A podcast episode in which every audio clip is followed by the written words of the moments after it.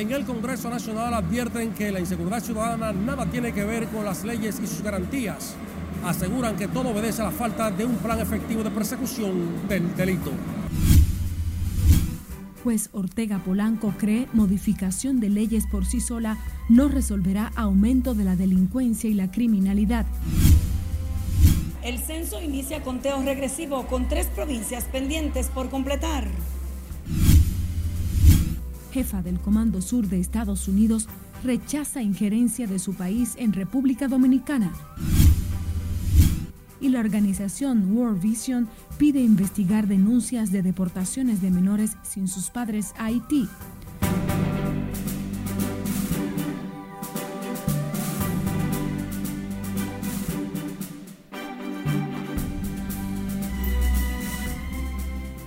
Buenas tardes, bienvenidos, bienvenidas a esta primera jornada de noticias RNN. Soy María Cristina Rodríguez. Es un grato honor poder informarles en nombre de nuestro cuerpo técnico y de producción. Hoy que conmemoramos en República Dominicana el Día del Reportero Gráfico, queremos felicitar a los que forman parte de la Red Nacional de Noticias, a todos, pero en sentido general a los nuestros que hacen posible esta jornada noticiosa cada día exponiendo su vida, su esfuerzo, su talento con un arduo compromiso y sentido de responsabilidad. Iniciamos. Iniciamos con legisladores de la Fuerza del Pueblo y del Partido de la Liberación Dominicana que advirtieron que la inseguridad ciudadana no es culpa de las leyes, sino de la falta de un plan efectivo de persecución del delito. Nelson Mateo está con más en directo. Buenas tardes, Mateo.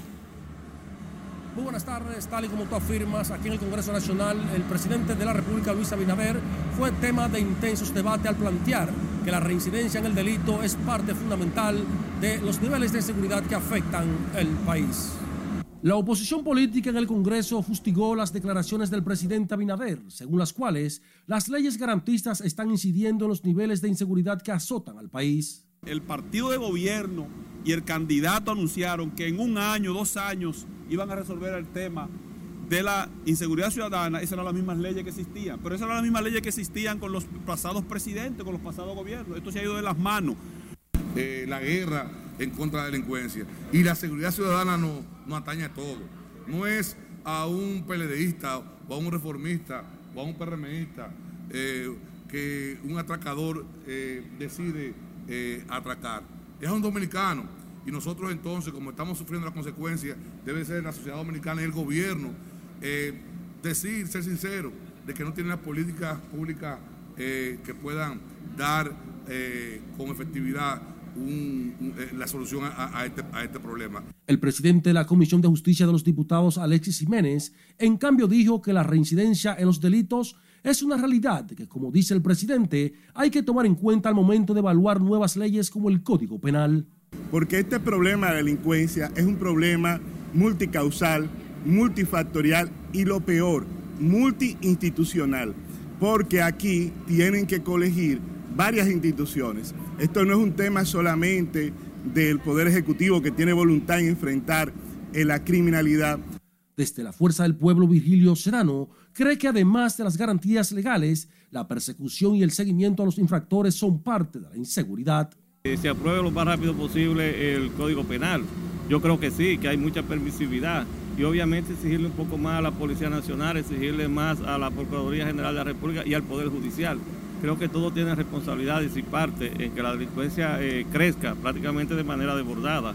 Los legisladores de oposición esperan que el plan de seguridad puesto en marcha por el gobierno esta vez pueda impactar los altos niveles de criminalidad que afectan al país. Los legisladores reconocen que como parte de la solución integral a la inseguridad, el sistema judicial debe aportar su granito de arena. De mi parte es todo por el momento. Regreso contigo al set de noticias. Muchísimas gracias Nelson Mateo reportando en directo. El juez de la Sala Penal de la Suprema Corte de Justicia, Francisco Ortega Polanco, consideró importante la modificación del Código Penal para el combate a la delincuencia y la criminalidad. Sin embargo, dijo que estos males conllevan también un aspecto cultural y de formación familiar, que también deben ser abordados. El magistrado Ortega Polanco indicó que el actual Código Penal, con más de 200 años de vigencia, ha sufrido algunas modificaciones, pero no han sido suficientes debido a que la sociedad también ha cambiado. No es solamente de, atribuible al sistema normativo. Es parte, pudiera mejorarse. Ahora, va mucho más allá.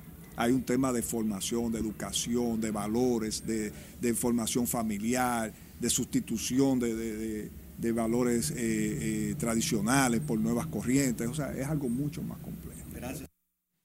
El juez de la Suprema Corte de Justicia, Francisco Ortega Polanco, afirmó que lograr cambiar esos aspectos culturales que inciden sobre el aumento de la criminalidad y la delincuencia llevará tiempo, pero que esto debe también ser trabajado desde el seno de los hogares dominicanos. Jueces y expertos en comunicación judicial destacaron este martes la importancia de lograr una comunicación asertiva con la población, mediante la cual se puedan explicar los procesos del sistema y generar confianza en el país, lograr que la ciudadanía logre comprender las sentencias emitidas en los tribunales es uno de los mayores retos del Poder Judicial y los periodistas adscritos a la fuente, según los especialistas. El desafío es comunicar contenidos relativamente complejos a un auditorio cada vez más heterogéneo a través de formatos muy breves y multimedia. ¿sí? Esto, este es el desafío, este es el problema. Tenemos una comunicación compleja, lo, lo charlábamos recién en una, en una entrevista periodística. Los problemas son complejos, pero no tienen por qué ser opacos. Los podemos explicar. Todos los temas que resuelve el Poder Judicial suceden en la sociedad la sociedad no solamente los entiende, sino que los vive. Después de la codificación técnica para la respuesta judicial, hay que devolverlo en los mismos términos eh, en los que llegó y para eso está la comunicación judicial y ese es su principal desafío. El Poder Judicial realizó el Seminario Internacional Retos de la Comunicación Judicial en el siglo XXI, dirigido a periodistas, líderes de opinión, académicos, abogados y jueces con el objetivo de propiciar un espacio de discusión que contribuya a potenciar el tema desde la óptica de los distintos actores relacionados con el sistema de justicia.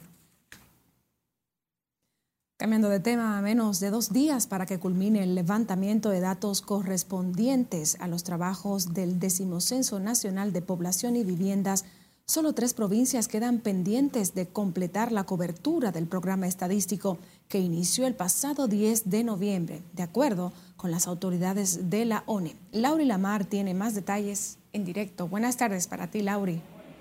Gracias, buenas tardes. El censo inició el conteo regresivo con el desafío de recolectar la mayor cantidad de datos posible en las demarcaciones pendientes trabajos técnicos, o sea, verificando eh, asuntos de calidad, controlando el, es lo que la ventaja de la tecnología nos permite. Santo Domingo, Santiago y la Altagracia, así como el Distrito Nacional, Pedro Brán y Boca Chica, son las provincias y municipios en donde los empadronadores han intensificado los trabajos para censar las familias y viviendas que aún no han sido registradas en la base de datos de la Oficina Nacional de Estadísticas, de acuerdo al boletín número 12, donde se grafica la proyección del cierre. Ya las otras seis provincias restantes eh, van marchando bien, igual siguen algunas más que otras con, una serie de, retos y desafíos importantes, los cuales estamos eh, eh, gestionando de la, mejor manera posible, gestionando el tema de recursos humanos, que hay, hay empadronadores que han parado o han disminuido el ritmo de, producción en espera de que le caiga la completitud de los, de los, de los viáticos.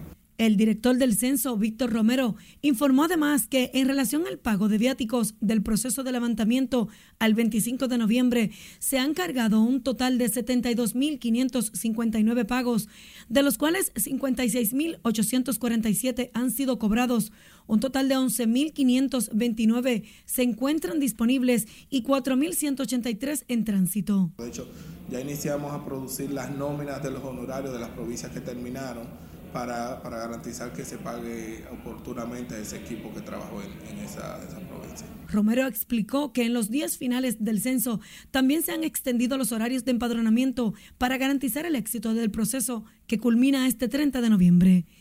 La ONE llama a empadronadores, supervisores y encargados de polígonos con algún retraso en el pago de los viáticos a acudir a sus instalaciones para agilizar el proceso.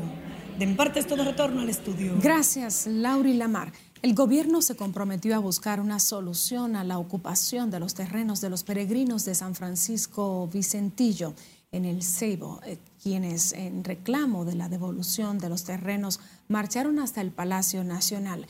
El consultor jurídico Antoliano Peralta informó este martes que fue autorizado por el presidente Luis Abinader para solucionar esa situación.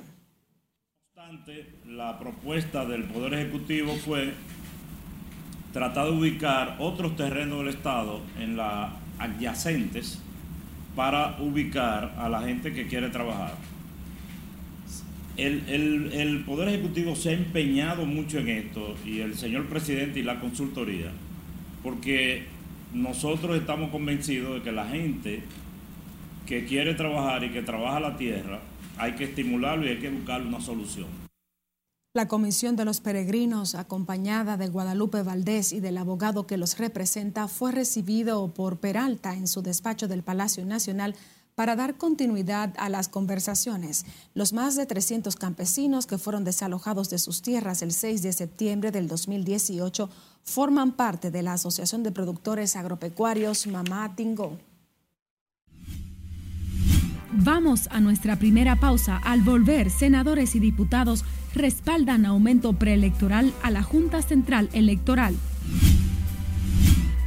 Y Colegio Médico Dominicano ratifica paro en clínicas y hospitales para marchar contra las ARS y AFP.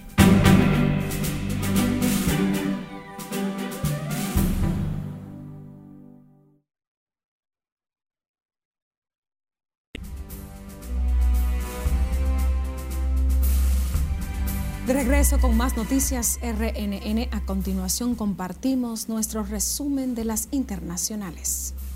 Iniciamos en Italia donde al menos ocho personas resultaron muertas y unas cuatro desaparecidas tras un deslizamiento de tierra provocado por las fuertes lluvias en Nápoles que ha dejado unos 230 damnificados y heridos.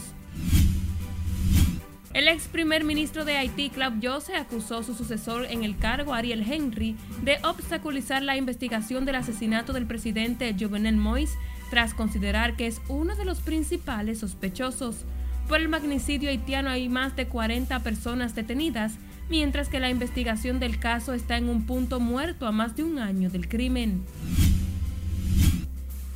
Una corte federal en Washington determinó que Donald Trump no está protegido por la inmunidad presidencial ante una demanda por sus intentos de socavar los resultados de las elecciones del 2020. El juez federal Emmett Sullivan rechazó los argumentos de la defensa del presidente en los que afirmaron que el exmandatario es absolutamente inmune de daños por acciones transgenciales a sus responsabilidades oficiales. Continuamos en Estados Unidos donde un hombre afroamericano quedó parapléjico durante una detención policial que demandó por 100 millones de dólares a la policía de New Haven en el estado de Connecticut. El hecho involucra a cinco agentes del cuerpo del orden. El afroamericano asegura que recibió un fuerte golpe en la cabeza que lo inmovilizó de la cintura para abajo durante el traslado a la comisaría y aunque alertó a los oficiales, no les prestaron atención. El presidente de Corea del Sur, John Suk Yeol, emitió una orden ejecutiva que obliga a los camioneros a suspender la huelga y cargar cemento. La protesta del sindicato de camioneros paralizó la construcción y producción de ese país, exigiendo mejoras en sus condiciones de trabajo. Por primera vez en casi 40 años, el volcán activo más grande del mundo entró en erupción simultáneamente en Kaulurea, lo que ha obligado a Hawái a declarar en alerta roja la región de Mauna Loa, un fenómeno que no acontecía desde hace cuatro décadas. Las autoridades advierten que las personas con enfermedades respiratorias son especialmente vulnerables a la contaminación atmosférica en la zona. Concluimos en Tailandia, donde un templo quedó vacío luego de que todos los religiosos dieran positivo por drogas y fueran enviados a un centro de desintoxicación, indicaron este martes fuentes de la policía. Las autoridades acudieron al lugar y realizaron pruebas de drogas al principal del templo y a tres monjes que dieron positivo, por lo que fueron expulsados del templo, enviados a un centro de desintoxicación y a un personal para vigilarlo. En las internacionales, Lenzi Alcántara, RNN. Seguimos con más. La organización internacional World Vision reaccionó este martes a las denuncias de supuestas deportaciones de menores a Haití sin sus familias desde República Dominicana. Juan Carlos Ramírez, director de esa entidad, dijo que es necesaria una investigación para determinar si en los operativos de la Dirección General de Migración ¿Se ha registrado algún caso que vulnere los derechos de los niños, niñas y adolescentes? Siento que todo país tiene normas, procedimientos que le permiten el reconocer o los mecanismos que tiene de migración, ¿verdad? Y se tiene que respetar esto. Yo entiendo también que hay mucha población de República Dominicana que viene a trabajar y de forma legal están cumpliendo sus actividades. Entiendo que también hay mecanismos, entendemos que hay mecanismos que regulan esta, esta, esta salida de las personas extranjeras, de cualquier persona extranjera, ¿no? en la soberanía que tiene cada país. Sí se necesita hacer una investigación para ver si ha habido alguno de estos casos, si se han infringido algunos de los derechos de la, de la, de la niñez. El director de la organización World Vision habló del tema durante un acto de reconocimiento a empresas que trabajan a favor de la niñez donde expresó preocupación por la condición de los menores que viven en las zonas más empobrecidas de República Dominicana. El diputado reformista por la romana Pedro Botello pidió al gobierno de los Estados Unidos revocar el bloqueo impuesto contra el Central Romana tras asegurar que la medida afecta a más de 25 mil familias que viven de la industria azucarera en esa provincia. El legislador dijo que conoce más de 40 batalles donde la empresa ha mejorado la calidad de vida de sus empleados, razón por la que insistió en la necesidad de que la sanción sea revisada. Hay una tristeza en estos momentos porque no se corresponde la decisión del Departamento de Aduana y Protección Fronteriza con la empresa Celda Romana.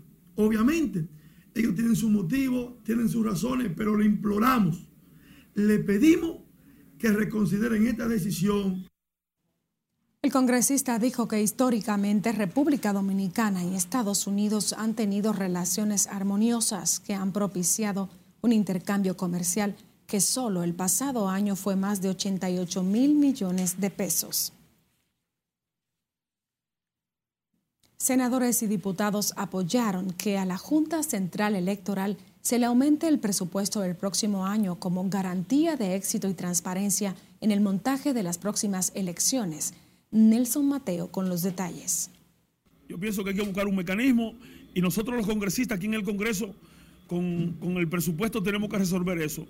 Para el portavoz del PLD en el Senado, Iván Lorenzo, la partida de 8 mil millones de pesos consignado a la Junta en un año preelectoral es muy poco, tal y como se quejó Roman Jaques, presidente del organismo. Pero yo pienso que ya de una vez por todas la Junta, eh, los gobiernos no, no, pueden permitir que la Junta esté mendigando para poder hacer unos, un proceso seguro y transparente.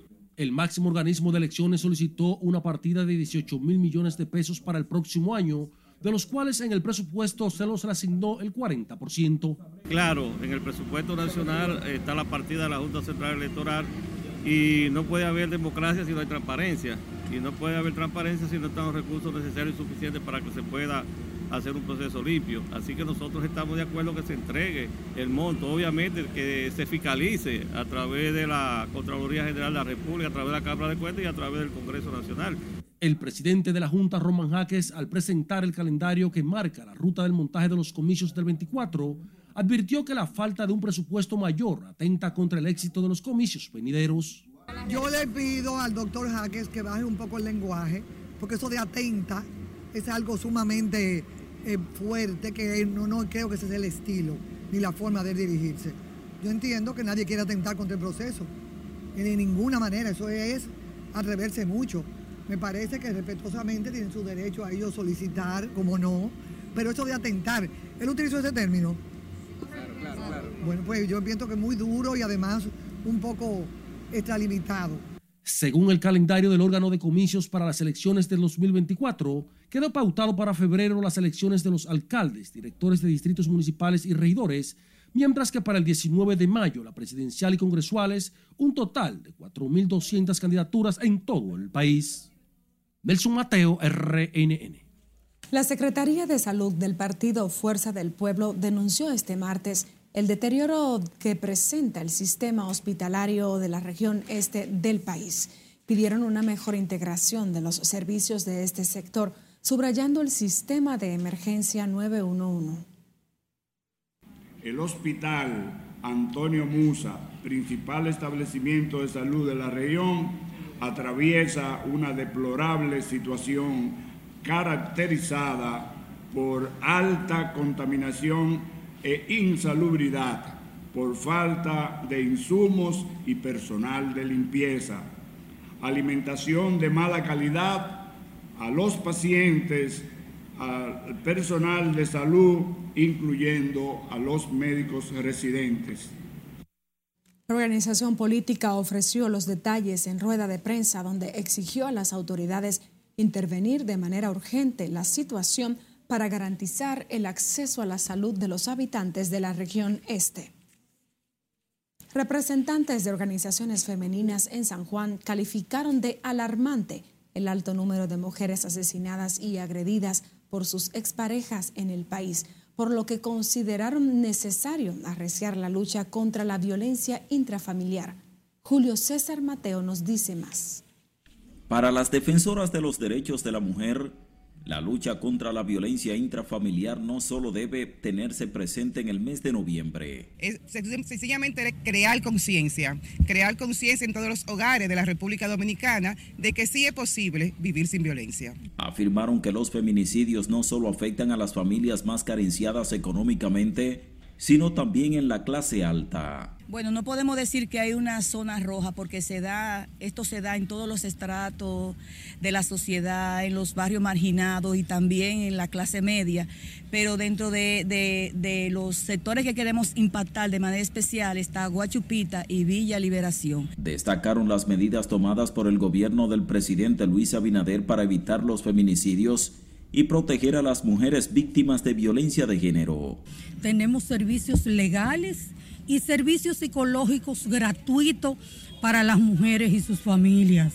De forma elemental, esa es nuestra presencia acá. Exhortaron a las mujeres dominicanas a buscar asistencia de manera inmediata en caso de sentirse amenazadas para evitar tragedias. Que la familia sepa que vivir sin violencia es posible y que todos como miembros de una familia podemos prevenir y evitar la violencia. Durante todo el mes de noviembre, organizaciones femeninas realizan una jornada de orientación casa por casa en la provincia de San Juan para reducir a su mínima expresión la violencia intrafamiliar. En San Juan de la Maguana, Julio César Mateo, RNN. Cambiando de información, el Ministerio de Administración Pública, la Liga Municipal Dominicana y la Federación Dominicana de Distritos Municipales informaron hoy que con el Congreso de 105 o con el ingreso de 153 juntas de distritos municipales, los gobiernos locales del país quedarán integrados al sistema de monitoreo de la Administración Pública Municipal, que promueve un proceso de mejora continua de la gestión Actualmente existen 158 ayuntamientos y 82 juntas de distritos municipales cuya gestión está siendo monitoreada por esta herramienta tecnológica desde su creación en el año 2015. Que los ayuntamientos y juntas de distrito tengan capacidad para hacer bien, para desarrollar bien el rol competencial que la Constitución y las leyes establecen como propio, pero al mismo tiempo ser protagonistas, ser articuladores, tener capacidad de incidir en el territorio en todas las acciones que se realicen en el territorio donde a ustedes les corresponde hacer gobierno con el objetivo de integrar a todos los gobiernos locales del país en el esquema monitoreo y acompañamiento en el sistema municipal articulado desde comienzos del 2023 ingresarán a la plataforma las 117 juntas de distritos municipales restantes en un proceso que priorizará los indicadores vinculados a la transparencia, rendición de cuentas y la gestión de recursos humanos. La jefa del Comando Sur de los Estados Unidos resaltó el respeto que tiene su país a la soberanía dominicana. Esto luego de los pronunciamientos a la política migratoria del gobierno. Si Lady Aquino está en directo desde el club Mauricio Báez, desde allí nos amplía. Buenas tardes, Siledis. Buenas tardes, así es. La militar de mayor rango en Estados Unidos resaltó las buenas relaciones que su país tiene con República Dominicana.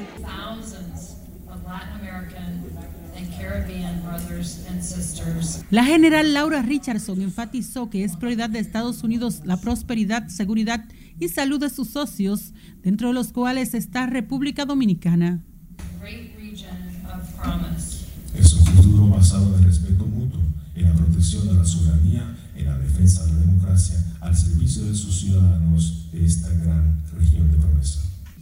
La comandante Richardson hizo alusión a la transparencia de las relaciones dominico-estadounidenses. Lo hacemos sin condiciones, sin letra pequeña, porque lo hacemos porque es lo correcto. We do it because this region is our shared neighborhood, and we will work together to ensure a region that is free, secure, and prosperous, and also healthy. Lo hacemos porque es una región, no es que esta región es nuestro vecindario compartido y trabajamos conjuntamente para asegurar que sea una región que sea libre, próspera, segura y también saludable. República Dominicana y Estados Unidos han mantenido por décadas relaciones comerciales y de cooperación. La Embajada de los Estados Unidos aquí en Santo Domingo ha trabajado con las mujeres líderes del gobierno, el sector privado, la sociedad civil y todos los otros miembros de esta sociedad para explorar áreas de cooperación, para profundizar nuestra relación bilateral y promover la inclusión social. Las declaraciones de los funcionarios estadounidenses se producen en momentos en que los dominicanos han mostrado su rechazo a las críticas emitidas por Estados Unidos a la política migratoria dominicana y la suspensión de la exportación de azúcar del Central Romana a ese país. La general Laura Richardson agotará una amplia agenda por el país hasta el próximo jueves. Por el momento son los detalles que yo les tengo. Ahora retorno con ustedes al set de noticias. Gracias, Siledis Aquino, por tu reporte en directo. Nosotros nos vamos a una pausa le invitamos a que nos sigan a través de nuestras redes sociales. Somos Noticias RNN. Visite además nuestro portal, nuestro canal en YouTube y puede escuchar nuestras jornadas informativas en audio en las distintas plataformas digitales y enviarnos sus denuncias e imágenes a nuestra línea de WhatsApp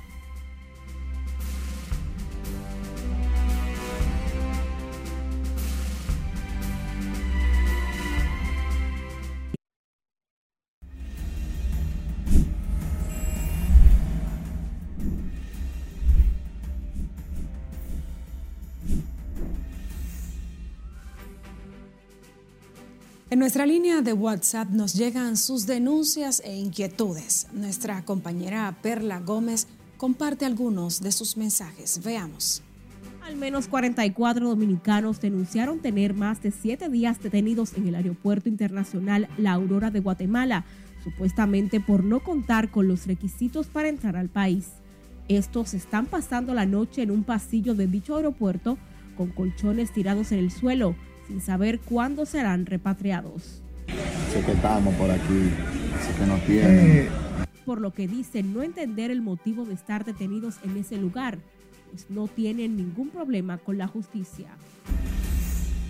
En un video que nos llega directo a nuestra plataforma, residentes de Arroyo Bonito en Santo Domingo Oeste denunciaron las inundaciones que sufrió dicho sector causada por las lluvias la noche de este lunes.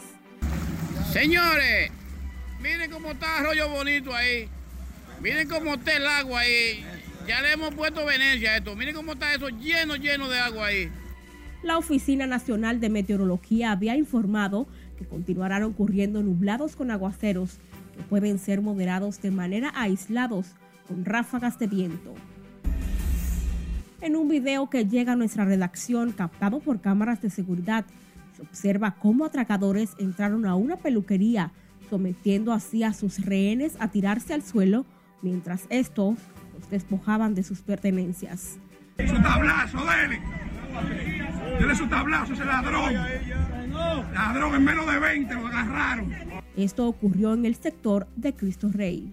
Minutos después, los antisociales fueron apresados por las autoridades competentes. Recuerde que usted puede enviarnos sus denuncias o reportarnos sus inquietudes a nuestra línea 849-268-5705. Perla Gómez, RNN. Seguimos con más. El Colegio Médico ratificó su llamado a paro para mañana miércoles en clínicas y hospitales para marchar hacia el Congreso Nacional en contra de las ARS y AFP, profundizando la crisis en un área sensible como la salud. Si dice aquí no nos dice más. Nosotros esperamos miles y miles de personas marchando, miles. Es una marcha inédita. Faltan apenas horas para que se produzcan estas manifestaciones del Colegio Médico que impactarán a miles de dominicanos. Se trata de paros médicos en clínicas privadas y hospitales públicos para marchar en contra de las ARS y AFPs.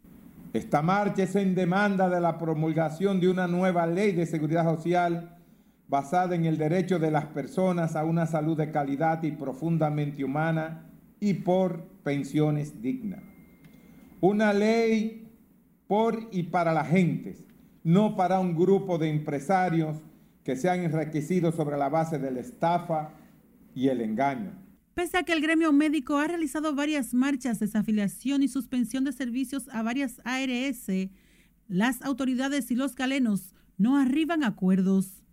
Estamos llamando a un paro respetando las emergencias y los pacientes en estado crítico para que todo ese personal se pueda integrar a la marcha. Los médicos han mantenido la demanda de mejoras en los beneficios que reciben de las administradoras de riesgos de salud por más de dos meses. En las manifestaciones de los médicos junto a decenas de organizaciones esperan participen más de 20 mil personas. Sila Disaquino, RNN.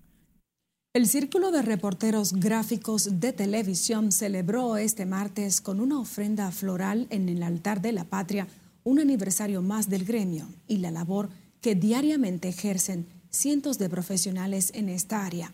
Y como nos cuenta Scarlett Guichardo en la siguiente historia, los camarógrafos aprovecharon la ocasión para pedir aumento salarial y pensiones solidarias.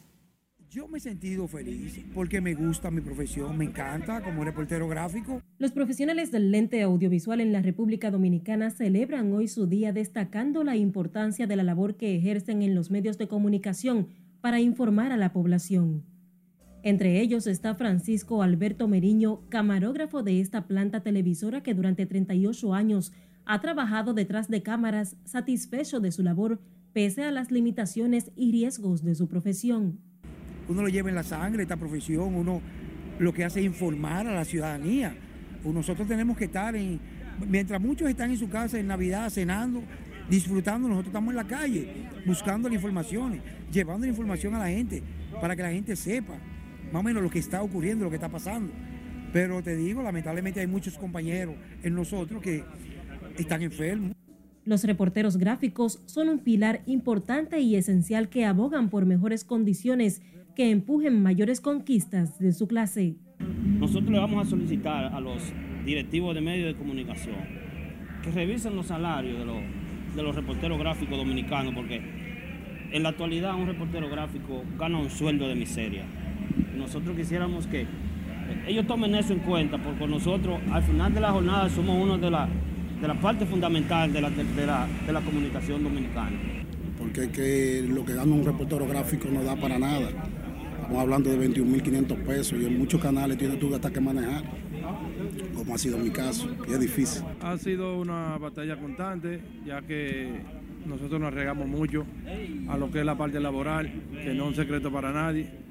Quizás lo que estamos más aquí en, en el medio, aquí todos nos conocemos y aquí sabemos el riesgo que nosotros corremos, ya tanto como en tormenta, dejamos la familia solo.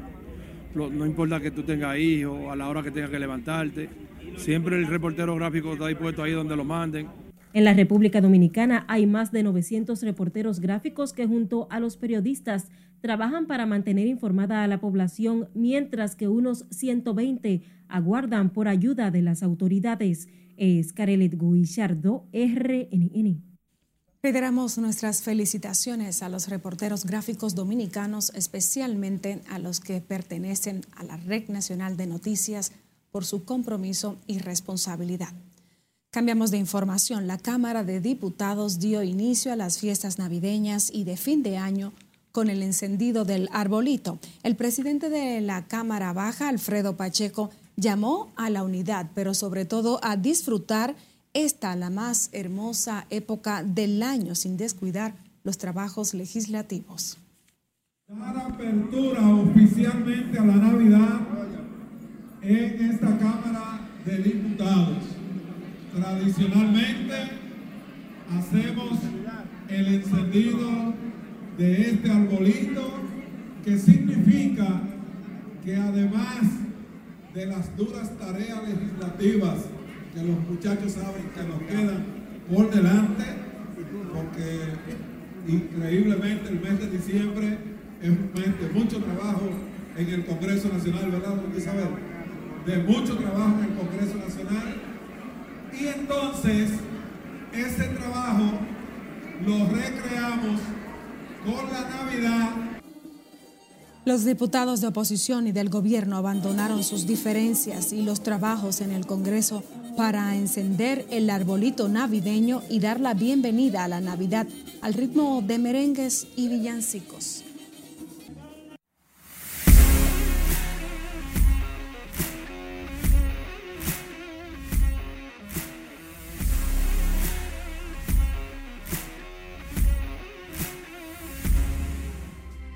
Saludos buenas, iniciamos la entrega deportiva con el béisbol invernal que está sabroso porque las Águilas Ibaeñas estaban en el corral.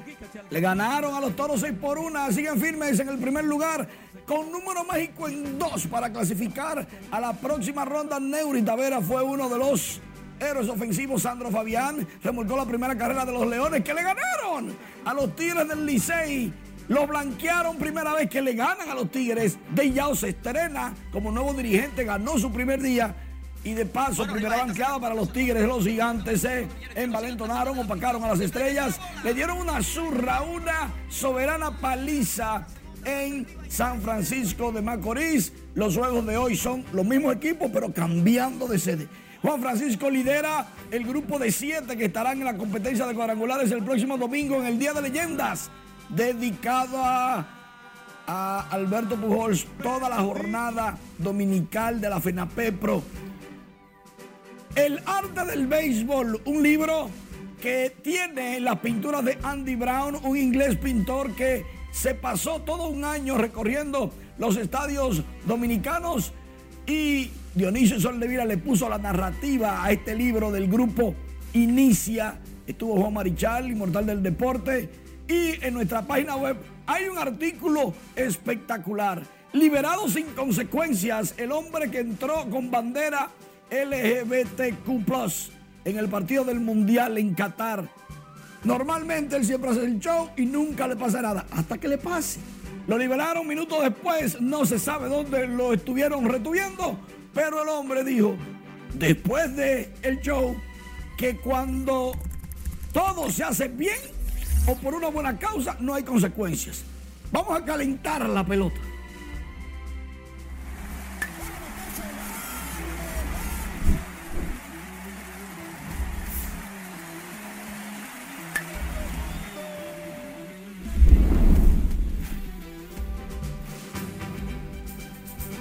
Y en las redes dice Delidón Memes, ¿cuántas horas van? Ya perdí la cuenta, durmiendo bien en el primer lugar. Las ligas de México y Dominicana se juntan en Miami, hacen un acuerdo para tumbar o para, o para ayudar a la Confederación del Caribe. Los gigantes, los gigantes están tranquilos. De Yaos dice que fueron sus jugadores que ganaron. Ajá. Mientras tanto, el escogido estuvo celebrando. Siguen el último, pero celebrando. Con champaña y todo, porque le ganó uno, el primero el Licey. Dicen las águilas, dice el meme, que el equipo dueño de la capital es Leoncito. Para darle cuerda a lo del Licey. Digo yo, porque no hay otra. Y el Licey dice, le regalamos uno al vecino. Realmente, el Licey tiene cinco victorias y apenas una derrota contra los Leones del Escogido, pero al final, el último juego es el que más se recuerda. Por eso el Licey llora. El Escogido tiene que buscar la forma de cogerlo suave y disfrutar de su victoria más reciente, porque ¿por qué llorar las anteriores derrotas? ya no hay vuelta atrás No, a ya estas no. Despedimos la presente emisión de Noticias RNN. María Cristina Rodríguez agradece en nombre del equipo.